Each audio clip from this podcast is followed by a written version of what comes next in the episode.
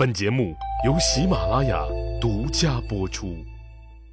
上集咱们说了，把身后事交代给霍光他们五个顾命大臣以后，公元前八七年二月丁卯日，雄才大略、文治武功又一身赖毛病的汉武帝刘彻，终于心不甘情不愿、恋恋不舍、一步三回头的离开了大汉人民，驾崩于五炸宫。享年七十岁，在位五十四年。刘彻死了，托孤五人组那自然是一通忙活。摆在他们面前最当紧的一件事就是：老刘头死后，汉朝的政治真空该如何填补？国家该如何运行？这个问题，当然得由第一顾命大臣霍光来回答。而霍光的答案是。当务之急，稳定压倒一切，国不可一日无君。在汉武帝刘彻驾崩的第二天，汉昭帝刘弗陵的登基大典随即举行。不管脸上的表情如何，他们绝大多数人心里那都是美滋滋的。刘弗陵作为皇帝美了，霍光、金密帝、上官桀等顾命大臣那心里更美了。刘彻活着的时候，他们所有人都是小蚂蚁、小棋子儿，都活得胆战心惊，唯恐在自己身上应了“伴君如伴虎”这句千古第一的倒霉话。现在好了，一切都变了，他们成了这个庞大帝国的新主人。刘弗陵虽然是当了皇帝，但他当时只有八岁，属于生活不能自理型的。他的妈妈又被刘彻给杀了，怎么办？还能怎么办？给他再找个妈呗。经过商量，霍光把汉武帝刘彻唯一活着的女儿，也就是小皇帝汉昭帝刘弗陵的同父异母的姐姐鄂邑公主，封为长公主，让她进宫来照顾弟弟的生活，长姐为母。让鄂邑公主既当姐姐又充当妈妈的角色。这个鄂邑公主的前半生很神秘。为什么说她很神秘呢？这么说吧，汉武帝刘彻老刘头活了七十岁，后宫女人一大堆。老刘头那也是今天喜欢这个，明天又瞄上那个，劲儿没少使，那功夫也没少下。可那些女人的肚皮就是不往起鼓。最后把犁地的牛都累死了，也没见长出几苗庄稼来。那么些女人，一共才给他生下六个儿子，六个闺女。老李前面说了，六个儿子现在剩仨了，六个闺女那更是直接死了五个，并且这五个闺女的死，多多少少都跟他老刘头有点关系。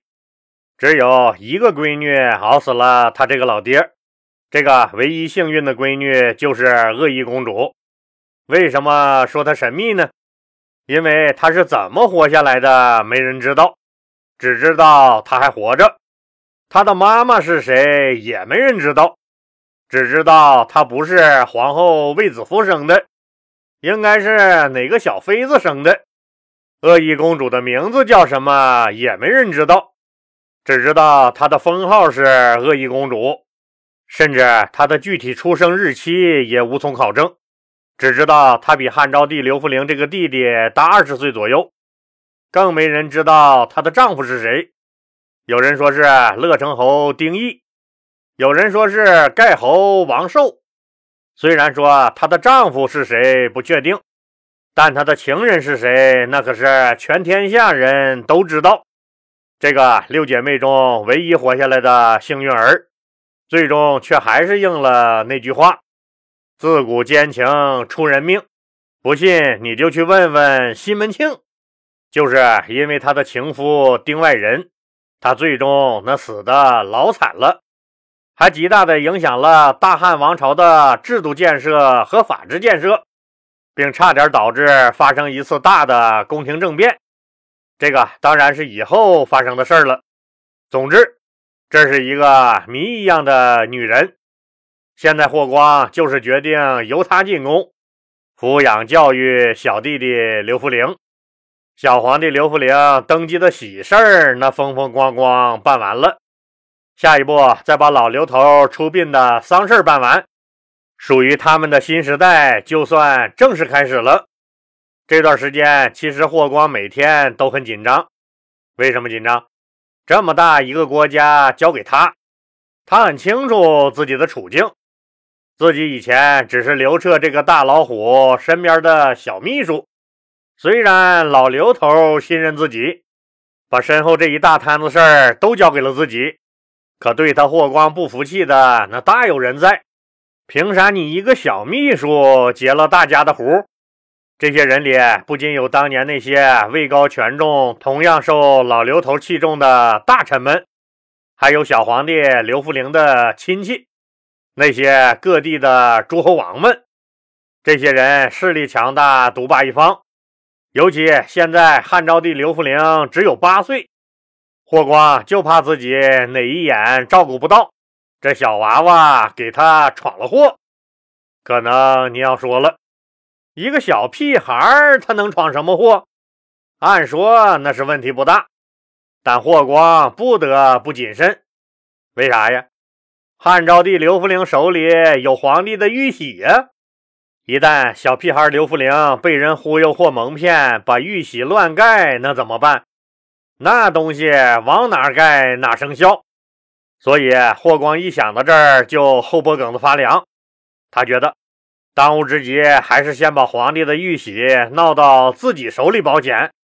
可愣要那肯定是不行的。别说那小皇帝不会给自己，就是大臣们也不让啊。至高无上的皇帝玉玺，那怎么能让你霍光拿着？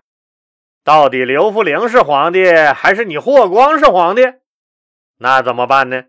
霍光陷入了沉思，渐渐有了主意。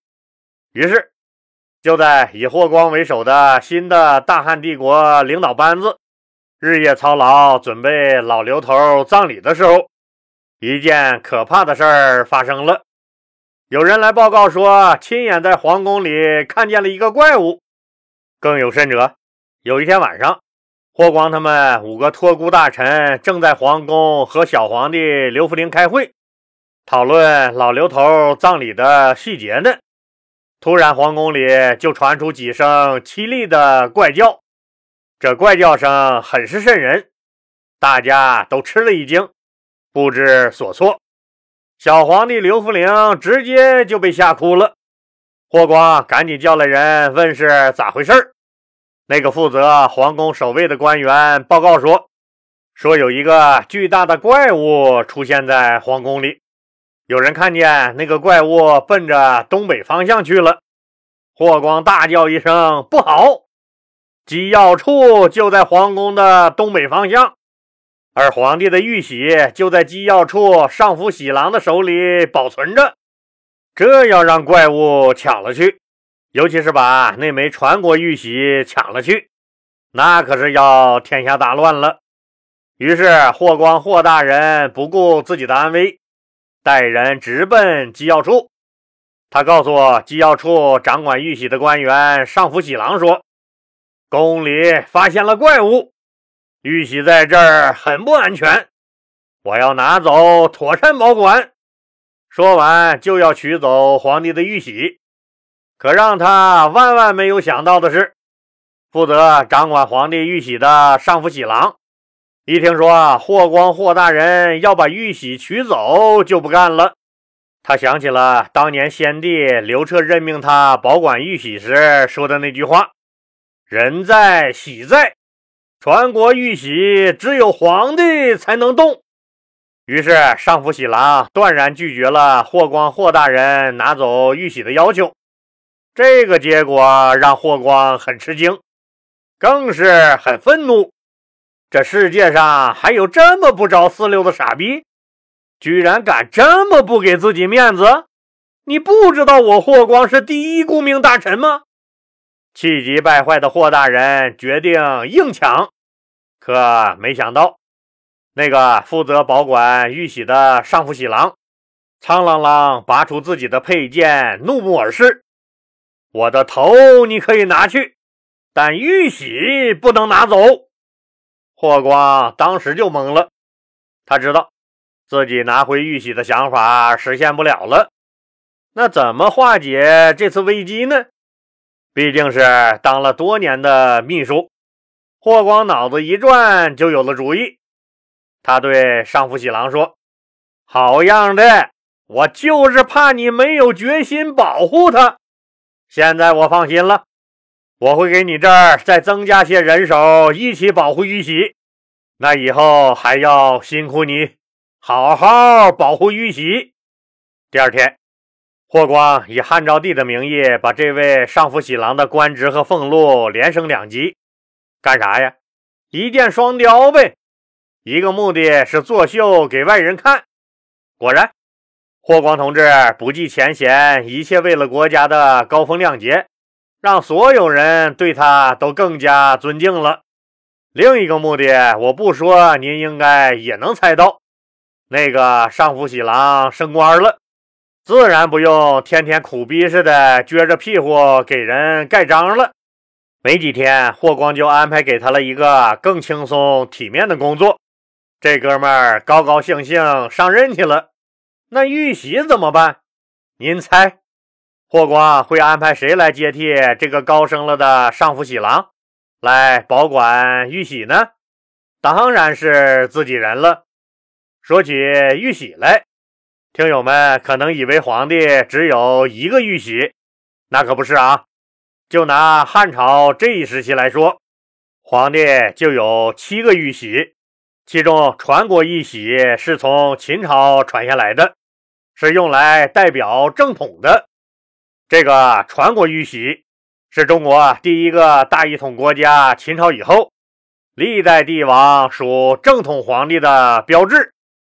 有了这个传国玉玺，才能说明你是受命于天，你是老天爷的儿子，是代表老天爷来管理人间的。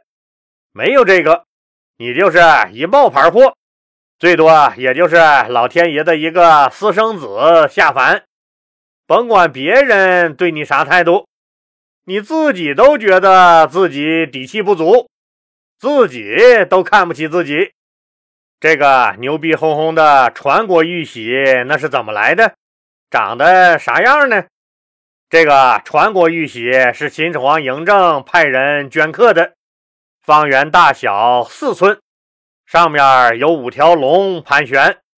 玉玺的正面刻有当时秦朝丞相李斯亲笔所题的“受命于天，既寿永昌”八个撰写大字。以此来作为皇权神授、正统合法的信物，因为这就是个象征，也确实太珍贵了，所以皇帝一般是不舍得把这个传国玉玺拿出来给人随便盖的。那咋整？还能咋整？各种文件、诏书上都得盖章，而皇帝又不舍得用他这个宝贝，只能再刻几个备用呗。到了汉武帝刘彻这儿，除了传国玉玺，他手里还有皇帝之玺、皇帝行玺、皇帝信玺、天子之玺、天子行玺、天子信玺这六枚玉玺。这些玉玺的主要作用，那当然都是用来盖章的。凡是有这些玉玺盖过的文书。就代表了皇帝认可了这件事儿，那为什么还整六个呀？作用不同呗。就拿皇帝行玺来说，它主要就是用来赏赐诸侯王的；而天子行玺，那是用来发国与国之间的文书的。当然了，各个朝代的玉玺数量也是不相同的。但是传国玉玺从古至今自始至终只有一个，可惜历代野心家们你争我夺，致使这个传国玉玺今天他抢上了，明天又到了别人手里，辗转于神州大地两千多年，最后终于芭比 Q 了，现在这个传国玉玺早已不知道落在谁的手里了。好了，这个补充小知识的话题就此打住。公元前八七年三月甲辰日，刘彻被安葬于茂陵，谥号孝武皇帝。刘彻的时代彻底过去了。对于汉武帝刘彻，老李再给补充一点，那就是他的年号问题。比如说啊，您在读《史记》或者《资治通鉴》这些古籍时，当您看到什么元寿二年、天汉三年、征和四年这些记载，您可别奇怪，这个是汉武帝刘彻自己搞出来的年号。年号说白了就是用来纪年的一种名号。汉武帝刘彻是中国第一个使用年号的皇帝，他在位期间。用过太多的年号了，比如说建元、元光、元朔、元寿、元鼎、元丰、太初、天汉、太始、征和、后元。就是因为年号太多了，又比较混乱，所以老李没有采用他自己的年号给听友们讲这段历史。否则，您根本就不知道这些历史事件到底是发生在哪年了，而且也确实没必要按他的年号讲。老李现在说一下的意思，就是让您以后看见这些年号，那不至于大惊小怪。这些年号的实际意义并不大。大汉王朝的喜事儿和丧事儿都办完了，接下来就是国家怎么能更好运行的问题了。来吧，搞起来吧！霍光还是那句话，当前之事稳定压倒一切。既然要稳定，那么君臣之间、中央和地方之间，必须各司其职，各自做好分内之事。为了各司其职、明确责任，霍光给接受了遗诏，辅佐汉昭帝刘弗陵的五个人分配了工作任务，大致如下。金密帝和上官桀当他的副手，桑弘羊当丞相田千秋的副手，然后针对未来的国家运营和权力分配问题，霍光专门去找丞相田千秋谈了一次话，可结果大出他的意料，直接三观就碎了一银河系。那是丞相田千秋不满他霍光把持大权了。和他打起来了，还是怎么的？咱们呢，下集接着说。老李希望听友朋友们动动您发财的小手，继续给老李的节目点红心和转发到朋友圈、微博、头条、QQ 等社交媒体上，让更多的人都能听到老李讲的故事。当然，如果条件允许的话，老李很希望听友们都能加入老李的细米团。不但能享受收费节目免费听和超前听等七大权益，还能被老李添加为好友，有了一个咱们双方互相交流的私人空间。老李人生阅历丰富，又是研究历史出身，也有一定的社会地位，也可以说经历和见过不少的事儿。虽然不敢说做什么人生导师，但很多事儿也都看得很透。老李对西米团的家人每条信息都是亲自回复，您的喜悦咱们共同分享，您的疑惑咱们一起解决。西米团是咱共同的家园，老李欢迎您的加入，谢谢您的支持。